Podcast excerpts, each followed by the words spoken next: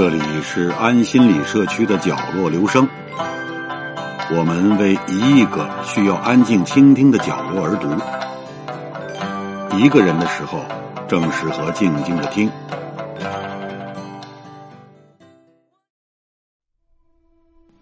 究竟当读哪些书好？我认为，业余读书大致当分下列数类：一是修养类的书。所谓修养，犹如我们栽种一盆花，需要时常修剪枝叶，又得施肥浇水。如果偶有三五天不当心照顾，便绝不会开出好花来，甚至根本不开花，或静至枯死了。栽花尚然，何况做人？当然更需加倍修养。此时的读书是个人自愿的，不必强求记的，也不为应考试，亦不是为着要做学问专家，或是写博士论文，这是极轻松自由的。只如孔子所言：“默而识之，便得。”只这样一天天读下，不要以为没有什么用。如像诸位每天吃下许多食品。不必也不能时时去计算在里边含有多少维他命、多少卡路里，只吃了便有益。读书也是一样，这只是我们一种私生活，同时却是一种高尚享受。我们试读历史，便知很多帝王比普通人活得更不快乐，做人却会有不快乐。但我们不能就此便罢，我们仍想寻求快乐。人生的真快乐，我劝诸位能从书本中去找，只花三两元钱，到书店中去，便可买到《论语》《孟子》，即使一天读一条，久之也有无上享受。其次，还有朱子的《近思录》与阳明先生的《传习录》。这两部书篇幅均不多，而且均可一条条分开读，爱读几条便几条。我常劝国人能常读上述这些书，中国传统所讲修养精义已尽在其内，而且此些书，不论你做何种职业，生活如何忙，都可读。只盼你们记住这几部书名，亦可准备将来长大了读。如果大家都能每天抽出些时间来，有恒的去读这几部书，准可叫我们脱胎换骨，走上新人生的大道去。第二便是欣赏类的书，风景可以欣赏，电影也可以欣赏，甚至品茶喝咖啡。都可有一种欣赏。我们对人生本身也需要欣赏，而且需要能从高处去欣赏。最有效的莫如读文学作品，尤要在读书。这并非要求大家都做一个文学家，只要能欣赏。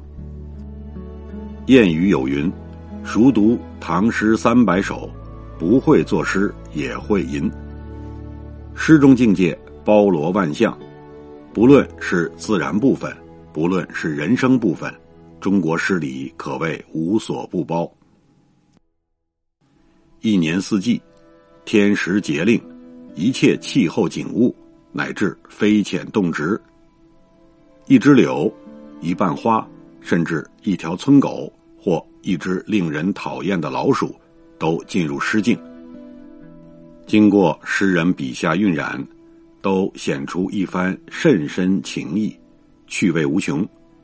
进入人生所欲，喜怒哀乐，全在诗家作品中。当我们读书时，便可培养我们欣赏自然、欣赏人生，把诗中境界成为我们心灵欣赏的境界。如能将我们的人生投放沉浸在诗中，那真是趣味无穷。如陶渊明诗《犬吠深巷》中“鸡鸣桑树颠”，这十个字岂非我们在穷乡僻壤随时随地可遇到？但我们却忽略了其中情趣。经陶诗一描写，却把一幅富有风味的乡村闲逸景象活在我们眼前了。我们能读陶诗，尽在农村中过活，却可把我们带进人生最高境界中去，使你如在诗境中过活，那不好吗？又如王维诗：“雨中山果落。”灯下草虫鸣。诸位此刻住山中，或许也会接触到这种光景。下雨了，宅旁果树上，一个个熟透了的果子掉下来，可以听到噗噗的声音。草堆里小青虫惊着雨潜进窗户来了，在灯下叽叽的鸣叫着。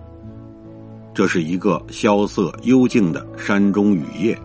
但这诗中有人，上面所引陶诗背后也有人，只是一在山中，一在村中，一在白天，一在晚上。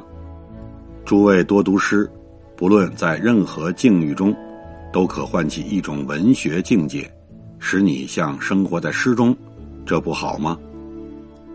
纵使我们也有不能亲临其境的。但也可以怡情神游，于诗中得到一番另外境界。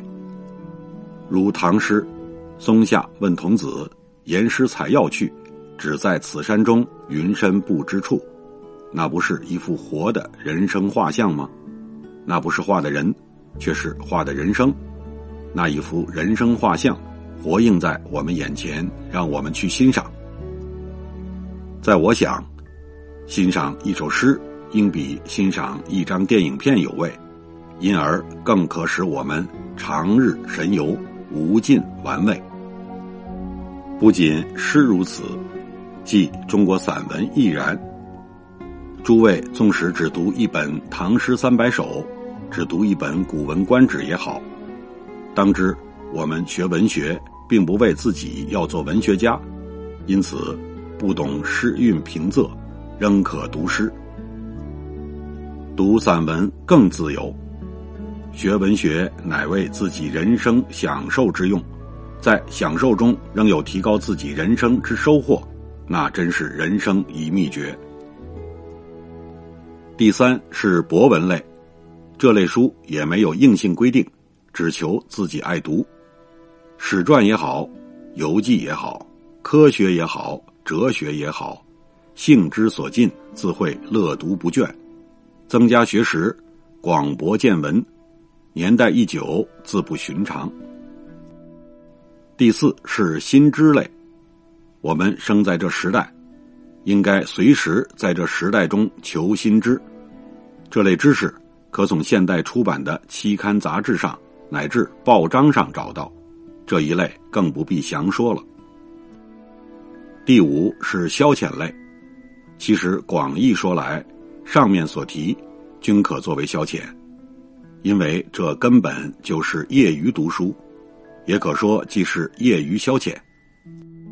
但就狭义说之，如小说、剧本、传奇等，这些书便属这一类。如诸位读《水浒传》《三国演义》《红楼梦》，可作事消遣。上面已大致分类说了业余所当读的书。但诸位或说生活忙迫，能在什么时候读呢？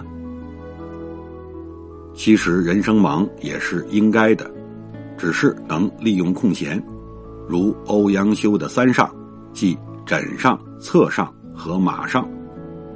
上床了，可有十分一刻钟睡不着；上洗手间，也可顺便带本书看看。今人不骑骡马，但在舟车上读书。使比在马上更舒适。古人又说：“三余，冬者岁之余，夜者日之余，阴者晴之余。”现在我们生活和古人不同，但每人必有很多零碎时间，如清晨早餐前、傍晚天黑前，又如临睡前，一天便有三段零碎时间了。恰如一块布，裁一套衣服以后，余下的零头大可派作别的用场。另外还有周末、礼拜天，乃及节日和假期，尤其是做教师的，还有寒暑假，这些都可充分利用作为业余读书时间的。假如每日能节约一小时，十年便可有三千六百个小时。又如一个人自三十岁就业算起，到七十岁，便可节约一万四千四百个小时。这不是一笔了不得的大数目吗？我今天所讲，并不是一番空泛的理论，只是我个人的实际经验，今天贡献给各位，愿与大家都分享这一份人生的无上宝贵乐趣。